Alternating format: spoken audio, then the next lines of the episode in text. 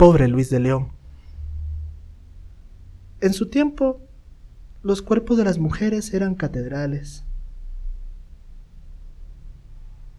pero ahora aparecen desmembrados, y a sus labios que eran mucho más que un fruto prohibido.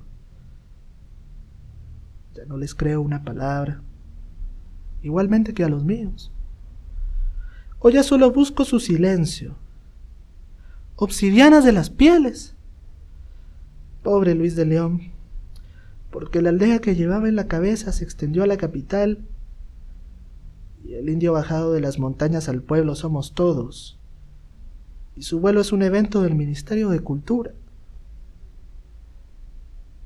El viento no es lo que solía.